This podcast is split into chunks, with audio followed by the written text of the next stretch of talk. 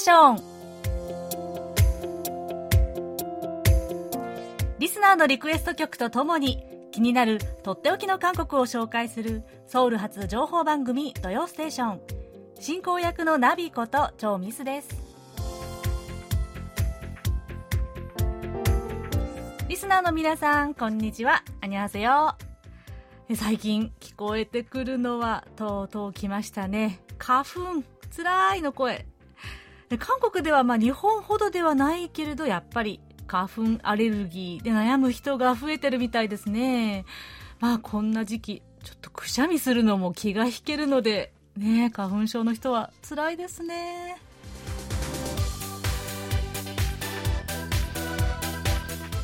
えー、さてさて、えー、3月の元気が出るテレ曲にまつわる、えー、こんなエピソードから紹介しますね、えー、及川和明さん。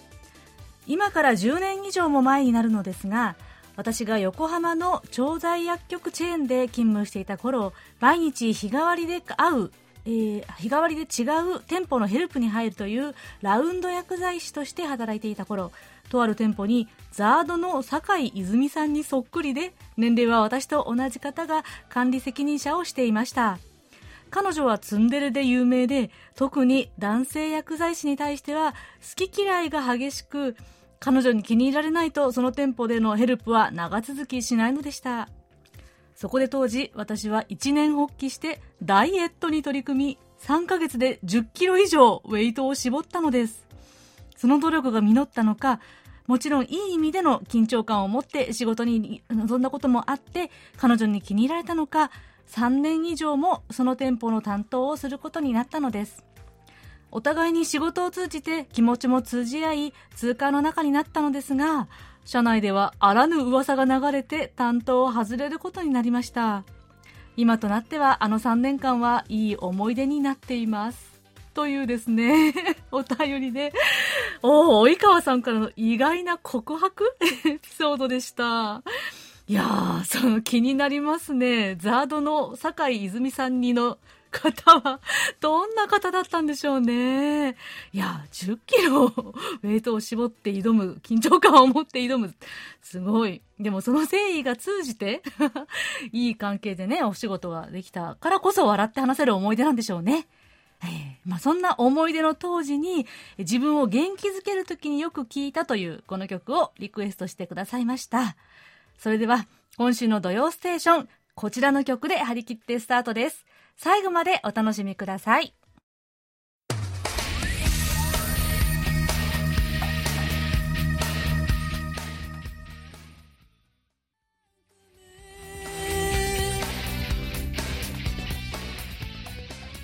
お送りした曲は及川和明さんそして谷口忠さんからの元気になれる曲としてのリクエストで2004年に発表されたチョン・ヘソンさんの歌う「チジマ」でしたこちらはご存知ザードの負けないでちじまの韓国語カバー曲です。そして谷口正さん、来週3月19日がお誕生日とのこと。この場を借りて、千일축하드립니 다。 おめでとうございます。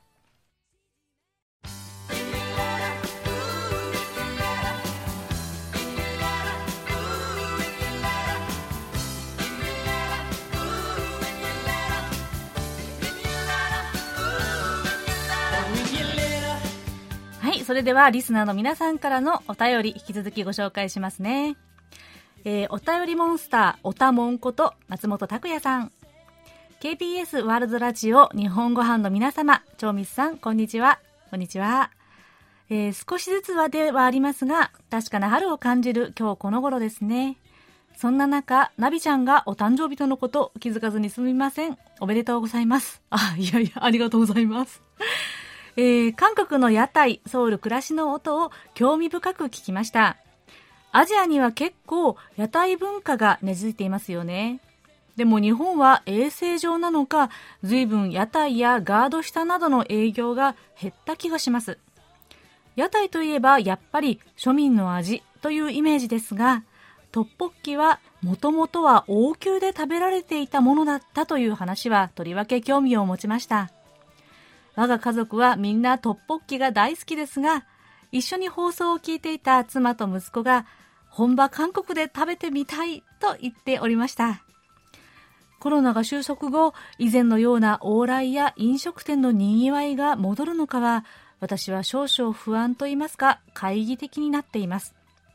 例えば、昨日の KBS ニュースでは、釜山港からの日本への船は数社あった中、2社は廃業し、残りの会社ももしかしたら廃業を余儀なくされるかもということを伝えておりました。当たり前のように利用していた方もいるのでしょうし、何かやっぱり寂しいですね。というお便りです。はい。松本さん、えー、先週のソウル暮らしの音のご感想ですね。ありがとうございます。えー、私はですね、この韓国の屋台が大好きなんですよ。本当にね、もうこれがなければ、えー、生きていけないぐらいに。えー、もう最近はですね、ソウルの街中でも、やっぱりこのベッドタウンといいますか、住宅街ではね、あんまり屋台を見かけなくなったみたいですけどね。ただ、うちの近所は、なんというか、下町なのか、こう、商店街に屋台がずらーっと並んでいるんですよ。ねこれがね、ちょっともう、なかなか、こう、無視してはいけない通りになっております。で、実はこの宮廷料理だったトッポッキ、空順トッポッキ、宮中トッポッキと言いますが、これ、ドラマ、チャングムの誓いに登場して、韓国でもブームになったそうなんですよ。ねえ。えー、そして、まあね、以前のように往来や飲食店の賑わいは戻るのかというのは本当にね、うん、信じたいところですけれども、回帰的になってしまう不安というのも分かりますね。うん、なかなか以前と同じ通りにはというのはね、難しいかもしれませんが、でもね、プサンと日本の往来線のニュースはちょっと寂しいですね。なんとか残りの会社は頑張ってほしいところです。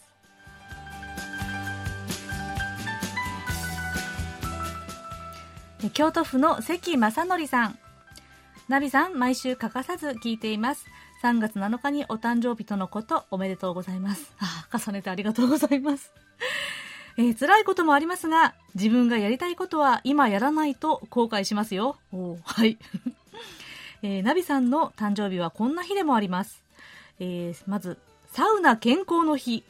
日本サウナ協会が1984年に制定、サウナ、えー、37の語呂合わせだそうですね。そして、メンチカツの日。株式会社味のちぬやが制定。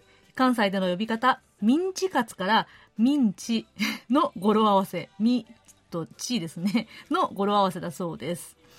そして大阪市の近鉄大阪阿部の橋駅と、百貨店、ホテル、美術館、展望台などで構成される超高層複合ビルの阿部のハルカスが3月7日に開業した日でもあります。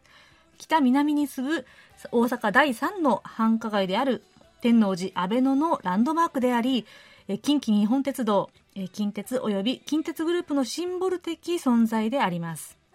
2020年現在、日本で最も高いビルであり、日本初のスーパートール、えー、まあ、高層ビルですね。300メートル以上の超高層建築でもあります。近くで見ると圧倒されますよ。展望台から晴れた日には京都タワーや六甲山が見えます。大阪の先島庁舎、港大橋が見えます。えー、というね、えー、関さんありがとうございます。わあ、3月7日がこんな記念日だったとはですね。いやサウナ健康の日。これはちょっとね、ハマりましたね。えー、実はあの、以前にもちょっと申し上げた通り、サウナも大好きな私です。えー、いや、本当にね、あの、誕生日の日に数ヶ月ぶりにお風呂に行ってきたんですよ。えー、まあ、この間ね、行けなかったので。で、まあ、ちゃんと貿易しっかりあの確認をして、これね、お風呂の中でも、あの、透明なプラスチックのマスクをつけてね、皆さん入るんですよ。うん、それが、あの、初めて知りました。ねアベノハルカスの開業、まあ、オープンも3月7日だったんですね。知らなかったです。私、未だにアベノハルカスに行ったことがないんです。いやー、もう最後に大阪に行ったのはいつでしたかね。いやー、本当にね、今思うともういろんなところに行きたいところがいっぱいありますね。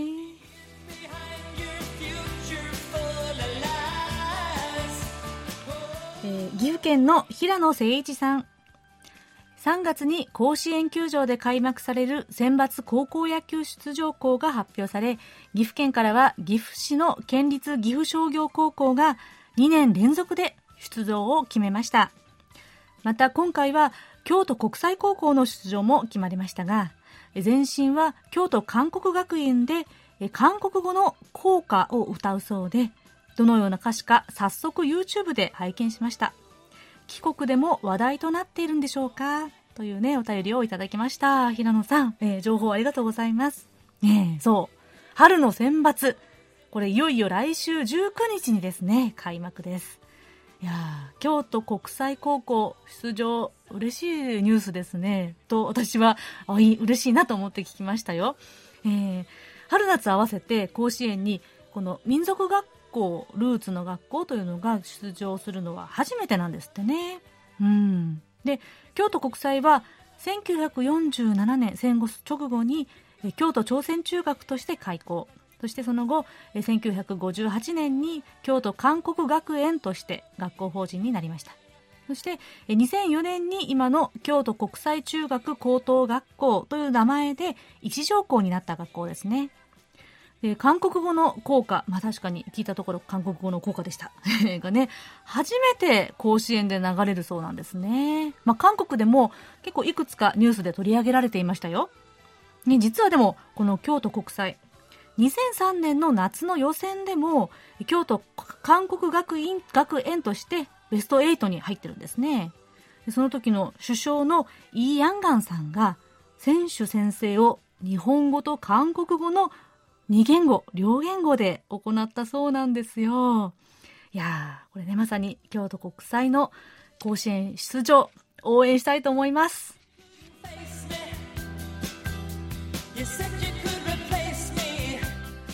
岩手県の伊藤浩一郎さん、えー、おはようございます。土曜ステーションのナビちゃんが今月のカレンダーとして東日本大震災から10周年と言っていたのには違和感を感じました。国語の先生である松本拓也さんにもメールしたところ、やはり違和感を感じていたそうです。被災地岩手県では東日本大震災から10年と言っています。いろいろ調べたところ、何々周年という言葉は国語辞典によると多くは刑事の記念に言うということです。〇〇周年という表現は間違いではないんですが、結婚5周年とか開店10周年など刑事、喜び事に使われる印象の多い執念という言葉。執念を、え、事故や事件の災害の時に使うのは不適切であるという意見もあり、取り扱いに慎重になるメディアが増えてきました。最近、辛口の意見ばっかり言ってすみません。ということですが、えー、伊藤さん、いやいや、全然辛口の意見ではないですよ。ね、こういうのお知らせくださって本当にありがたいんです。うん。いや、実はですね、私も これ後から自分でこの放送を聞きまして、あ、10周年と言ったことがね、引っかかっていたんですよ。本当に。いや、実はね、あの、韓国語では、これは、まあ、いずれの場合でも、あの、喜び事でも、まあ、事件でも、周年という言葉、10周年とかね、言うので、ついそのまま使っちゃったんですね。でも日本語では確かにお祝い事とか喜ばしいことに使うのが多いですよね。ね、まあ自分で口にした後で、あ、聞いて、改めて聞いて気がつきました。ね、特に大事に伝えたい部分だったので、ちょっとね、気をつけなきゃなと思いました。伊藤さんありがとうございます。これからも何か気づいたことがあったら、どんどんその都度教えてくださいね。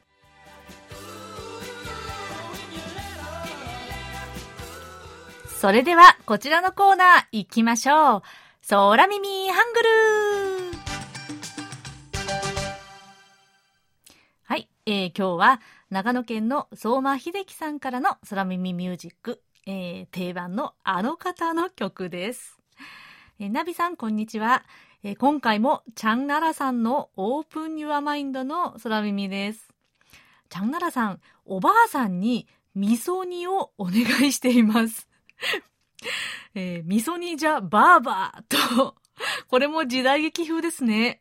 何の味噌煮なんでしょうね。えー、ということですね。あの、こちらの曲は、えー、以前に送ってくださった同じ曲で、色気ないもんなぁと、ちょいさの ダブル空耳だった曲ですね。さらにもう一個空耳が隠れていたんですか。これね、早速ではちょっと聞いてみましょう。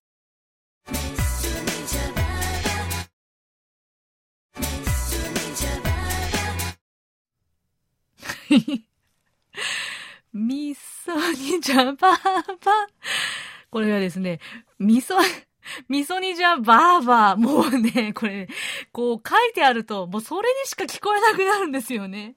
みそにじゃばーばー。ここの部分は実は、えー、내손을잡아봐 私の手を握ってって言ってるんですよ。내손을잡아 봐。 미손이자봐 봐。 ですね。えー、ここの歌詞は、えー、なるば、내손을잡아 봐。 まあ、いつまでもなよってないで、私を見て、私の手を握ってというですね、まあ、じれったさから一歩踏み出す恋心を歌っているんですけれども、おばあちゃん登場しましたね。登場してしまいましたね。みそにじゃばあば。この曲、え、色気ないもんな。そして、ちょいさ、みそにじゃばば。この連打すごいですね。どうやったらこういうですね、ユニークな空耳が出てくるんでしょうかねえ。それだけ聞き込んでるってことですよね。相馬さん。わあ。チャンナラさんの、チャンナラさんの曲への、というか、チャンナラさんへの愛をですね、深い愛を感じずにはいられませんね、これはね。そして、この、いつもそうなんですけれども、この空耳ミュージックに出てきた曲のその部分っていうのはですね、ついに、ついつい耳にこびりついて、こう、ふっと歌ってる時にその空耳の言葉で歌っているということがですね、よくあります。皆さんはいかがですか？私はこの歌を、ちょいさって歌ってますね。はい。まあ、ということで、えー、今日は相馬秀樹さんが送ってくださいました空耳ミュージック。えー、チャンナラさんのオープンニューマインドで、ネソヌルチャバーパー。みそにじゃばーばー でした。はい。相馬さんには、ささやかなプレゼントと私のサイン入りベリーカードをお送りします。え皆さん引き続き、こう、くすっと笑ってしまうような空耳ハングル、そして空耳ミュージックお待ちしております。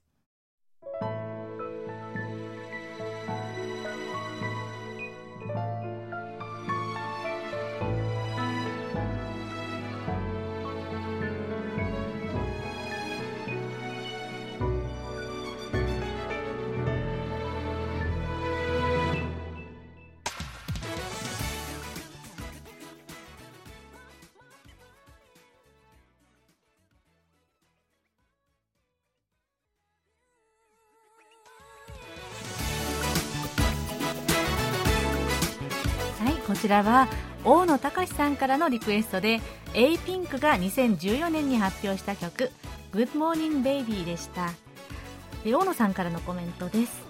これ元気になれる曲です。毎日が a ピンクとともに新しい日の始まりだからです。ということです。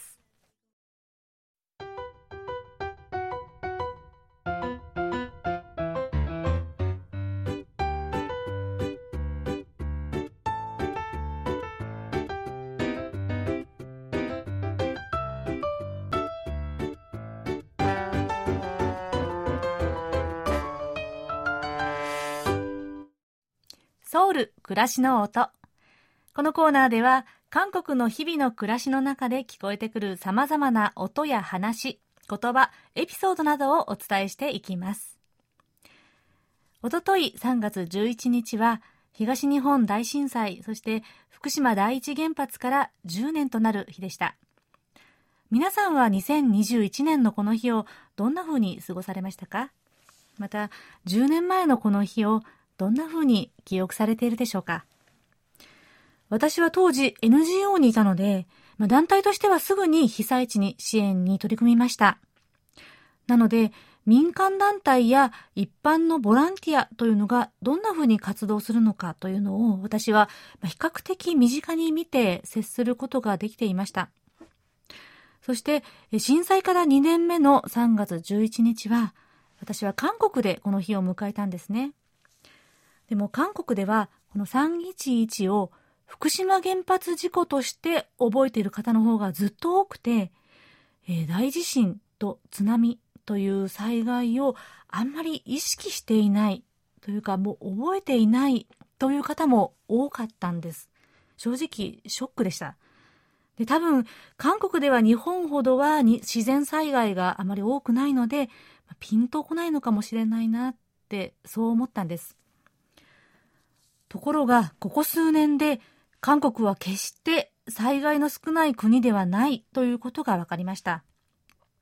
2016年にはキョンサンブクトのキョンジュで、そして2017年には同じくキョンサンブクトのポハンで大きな地震がありました。2019年にはカンウォンドで大規模な山火事が発生しました。そして2020年は世界中で予想もしなかった新型コロナウイルス拡散という大災害に見舞われています。また、同じ年、コロナ禍の中で、この去年の夏、韓国では記録的な長期の梅雨に見舞われて、各地で水害が起こっています。災害はいつでもどこでも起こり得て、誰もが被災者になる可能性があります。災害には国境はありません。お隣同士の韓国と日本は、もうそれこそ災害の時こそ手を携えて協力し合えばいいのに、と私はずっと思ってきました。1995年の阪神・淡路大震災、そして2011年の東日本大震災という未曾有の災害を経た日本は、支援や防災の経験が豊富です。そして蓄積されています。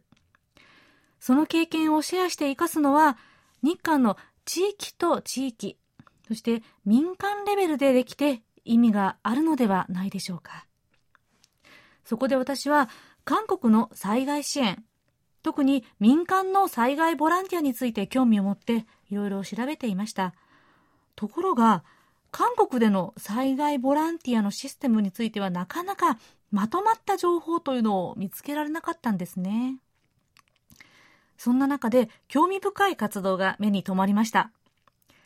2019年に設立されたライフラインコリアという団体で、まあ、一言で言えば災害の危機管理に携わるソーシャルベンチャー、社会的企業なんですね。代表のキム・ドンフンさんは、過去20年間世界各地で災害救助の活動に関わっていて、そして日本でも国際協力団体で数年間活動していたそうです。その経験を生かして、韓国の現実に合った防災訓練と教育プログラムを開発して実施しているということです。災害においては命を助けるというための緊急救援活動、そして救命活動も大事なんですけれども、まあ、例えば支援物資を仕分けして配るといった生活の中でのケアという支援があります。それは国や行政だけではとてもできず、民間のボランティアが欠かせない存在なんです。ところが、このコロナ禍の中では、人が集まることも難しい状況で、こういうケアというのをどうするのかというボランティアのマニュアルはほとんど存在しなかったそうなんです。そこでキムさんは去年は感染病に対応したボランティアマニュアルを作ることに力を注いだとのことです。ちなみに去年2020年に韓国でコロナに関するボランティアに関わった人の数これは意外にもなんと110万人にも上るそうなんですよ。それは、例えば、このマスクが足りなくなっていた時期ありましたよね。その時に手作り布マスクを作って配布をしたりとか、それから夜に商店街の消毒を行ったり、そういう本当に日常の中の表立っては見えない活動がとっても多かったんです。こうして誰かに助けてもらっている。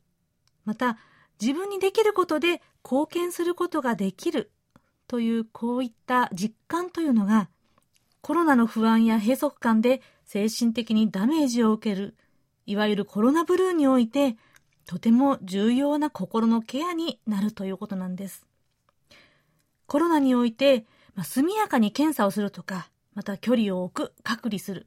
こういった貿易対策というのはもちろん大事なんですけれども、互いに支え合うことで築かれる心理的貿易というのを見逃してはならないというふうにキム・ドンスムさんは語っています。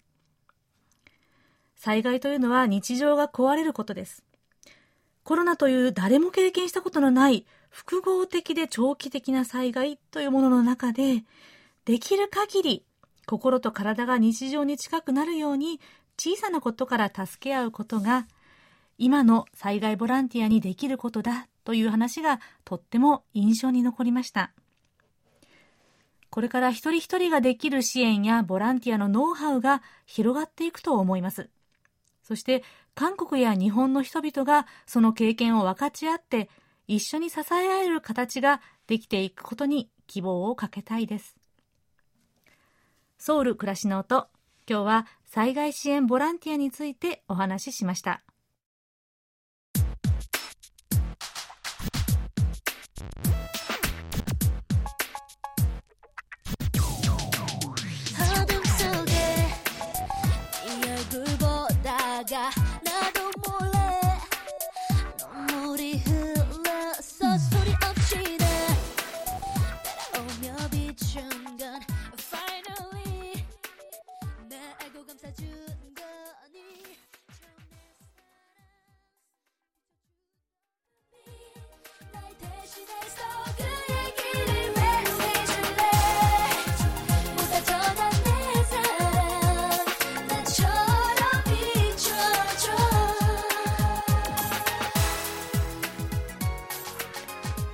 ちらはお便りモンスターおたもんこと松本拓也さんからの元気になれる曲のリクエストで2002年にボアが発表した曲ナンバーワンでした。当時16歳で日本でも大活躍だったボアさん。はやデビュー21年目のベテランですね。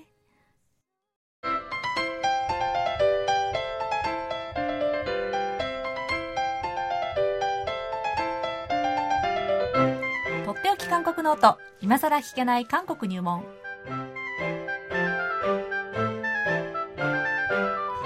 ソウル滞在18年目の韓国社会ウォッチャー本育大学経営学部助教授の尾形義弘さんが韓国社会のどんな疑問にもお答えします。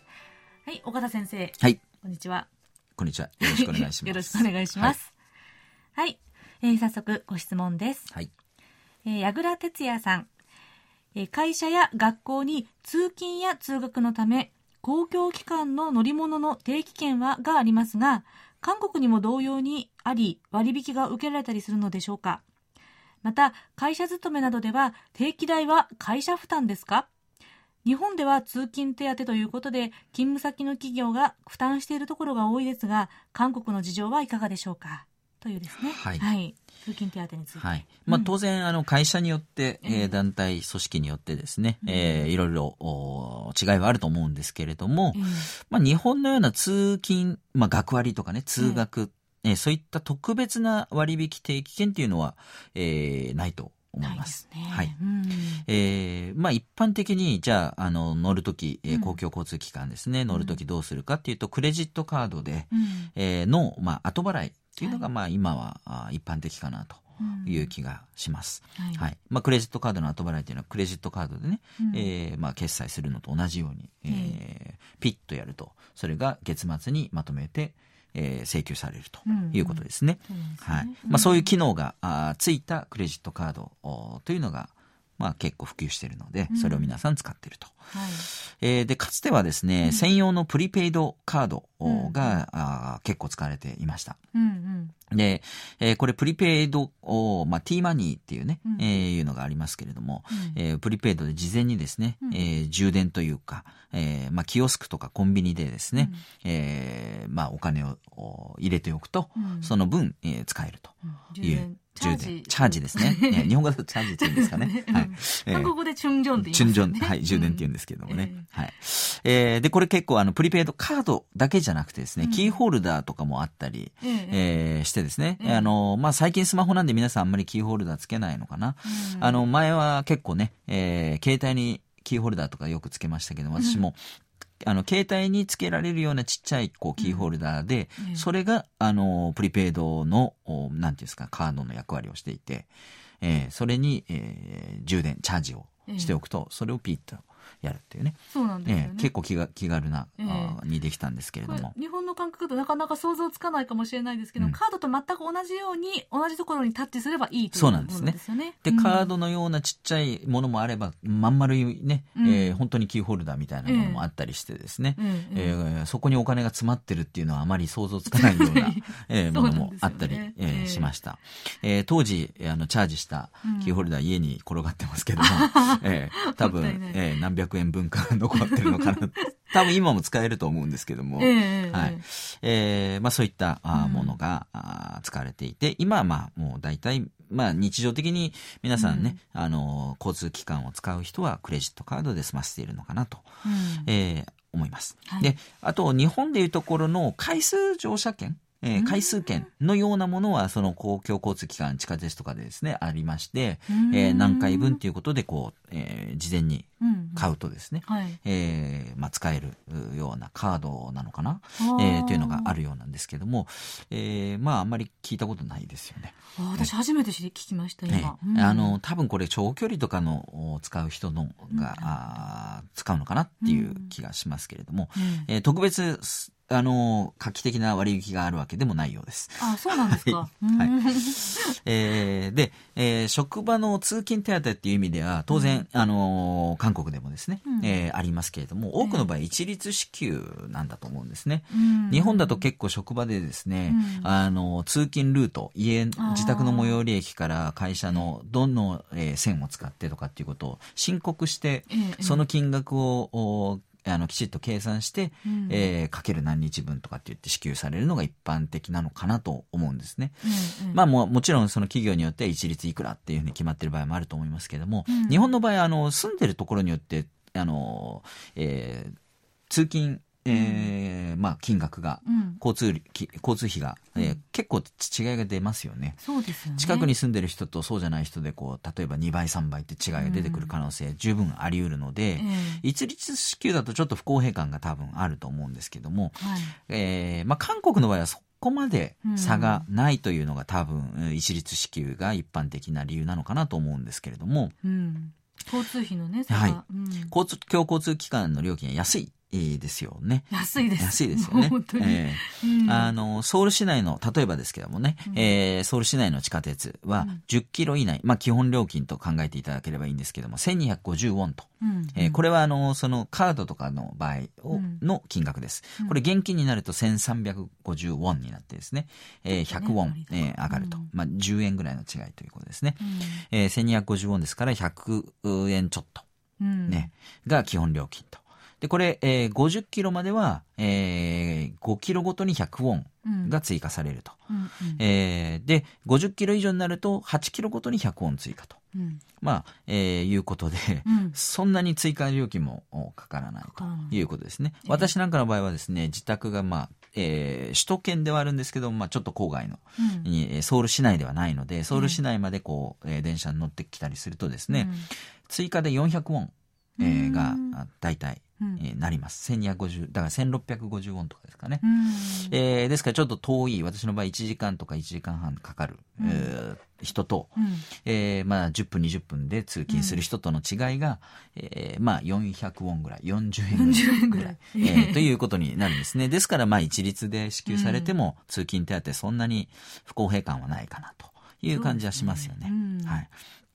で、青少年料金、えーそれから折にって言って、まあ小学生ぐらいのね、うん料金、うんえーすっていうのも設定されてまして、うん青少年、えーですからあ13歳から18歳ってことになっていて、あるいは24歳以下の小中高校生っていうふうに設定されてますけれども、うんえー350ウォンを除いた残りを20%割引するというふうになってます。そうなんですか。はい。えーまあ、ですからあの距離によってこう加算される部分も20%割引されるっていうことになるんだと思うんですね。うん。えーそれから折に、えー小学生6歳から12歳ですね、うん。えーは350ウォンのその基本の部分を除いて50%が割引。うん。50%、えーですね。半額というふうになります、まあ、ですから、えーかなり安くなるわけですね、そうですね。はい。うん。えーで満65歳以上。うん。あるいは、えー満6歳未満、うん。えーの場合は無料とはい。いうふうになってます、うんで満6歳未満の場合は保護者1人に対して3名までと。うん。えー、だ3人子供連れて、えー電車とかに乗る場合は無料なんだけども、え4人目からは、えー、折に子供料金を取りますよというふうになってます。うん。はい。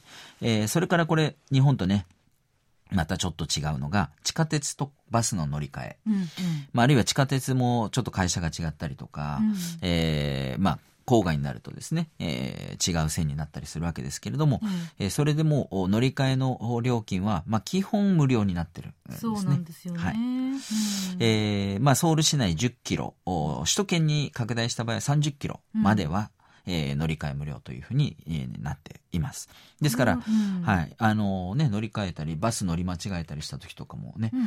あの、あの、一回降りてまた乗っても大丈夫みたいな感じがありますよね。よえー追加料金なしという。なしという、んはい。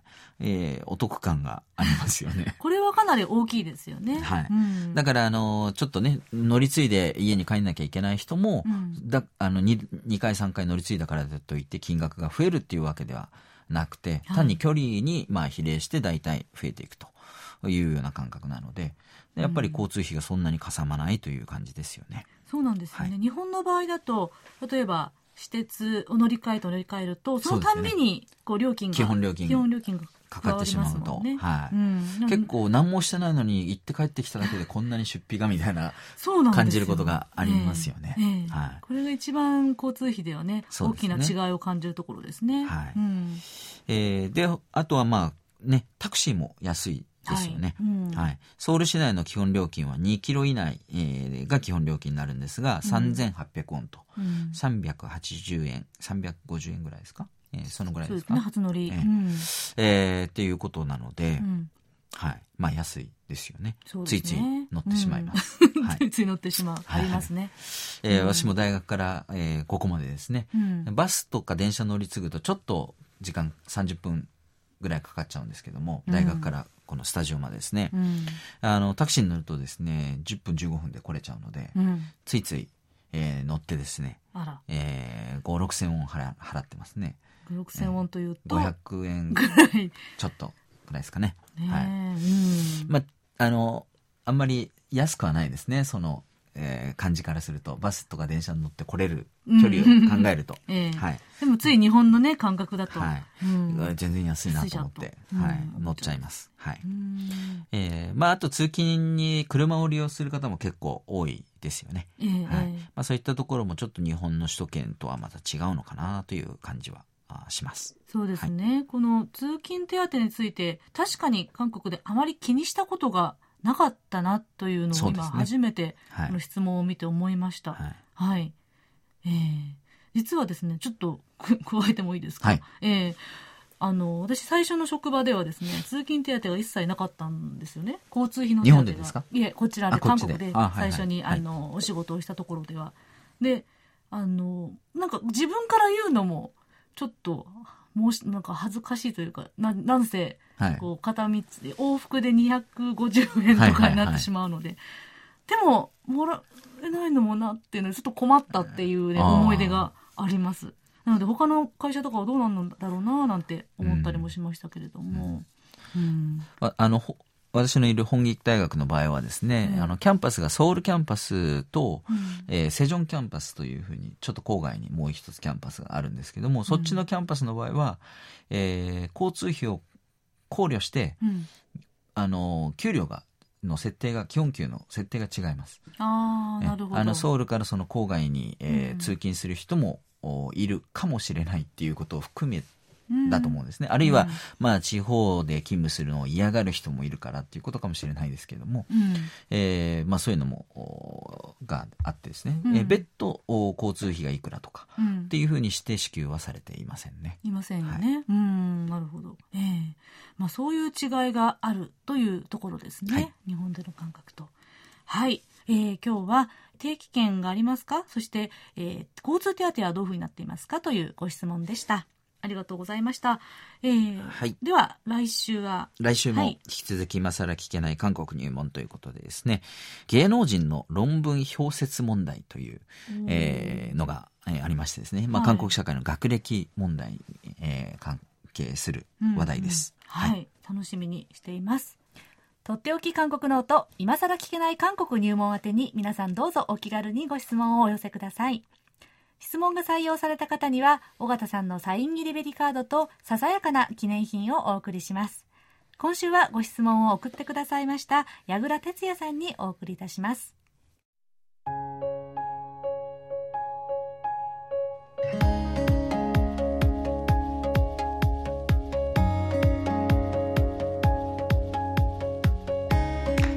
それでは今月のおすすめスポットです。今日ご紹介するのは本出エリアにあるベーカリー青い鳥です。日本人オーナーが作った日本のパン屋さんとしてかなり有名なお店なんですよ。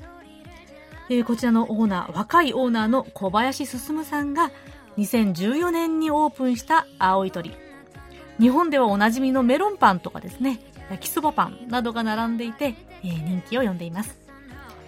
韓国ではパリバケットとかですね、トレジュールという大手のチェーン店のパン屋さんがまあ街中に溢れているので、こう昔ながらの小さなパン屋さんというのがどんどんなくなってしまいました。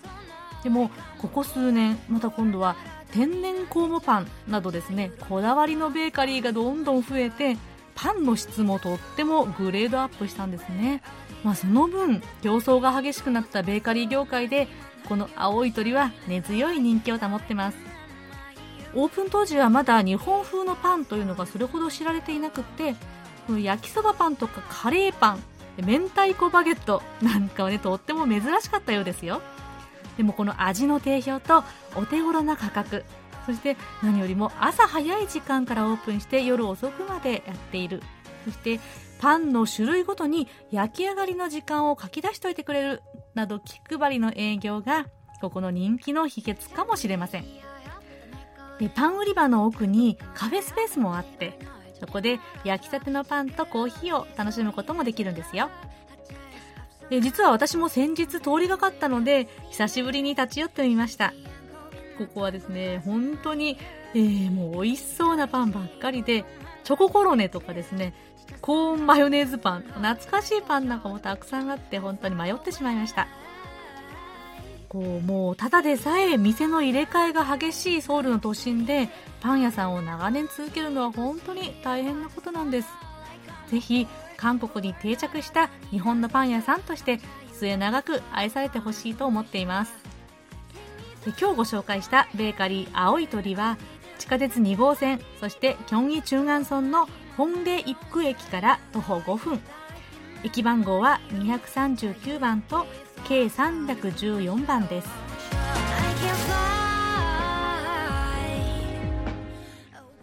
ではそろそろお別れの時間です。エンディング曲はラジオネームポンタイビスさんからのリクエストでチーズのロマンスです。えポンタイビスさんからのメッセージ。この曲はかなり落ち込んだ時に聴きます。心が落ち着いてきて、次に元気が出てきます。そしてメインボーカルのタルチョンさんの声と歌い方がとっても好きです。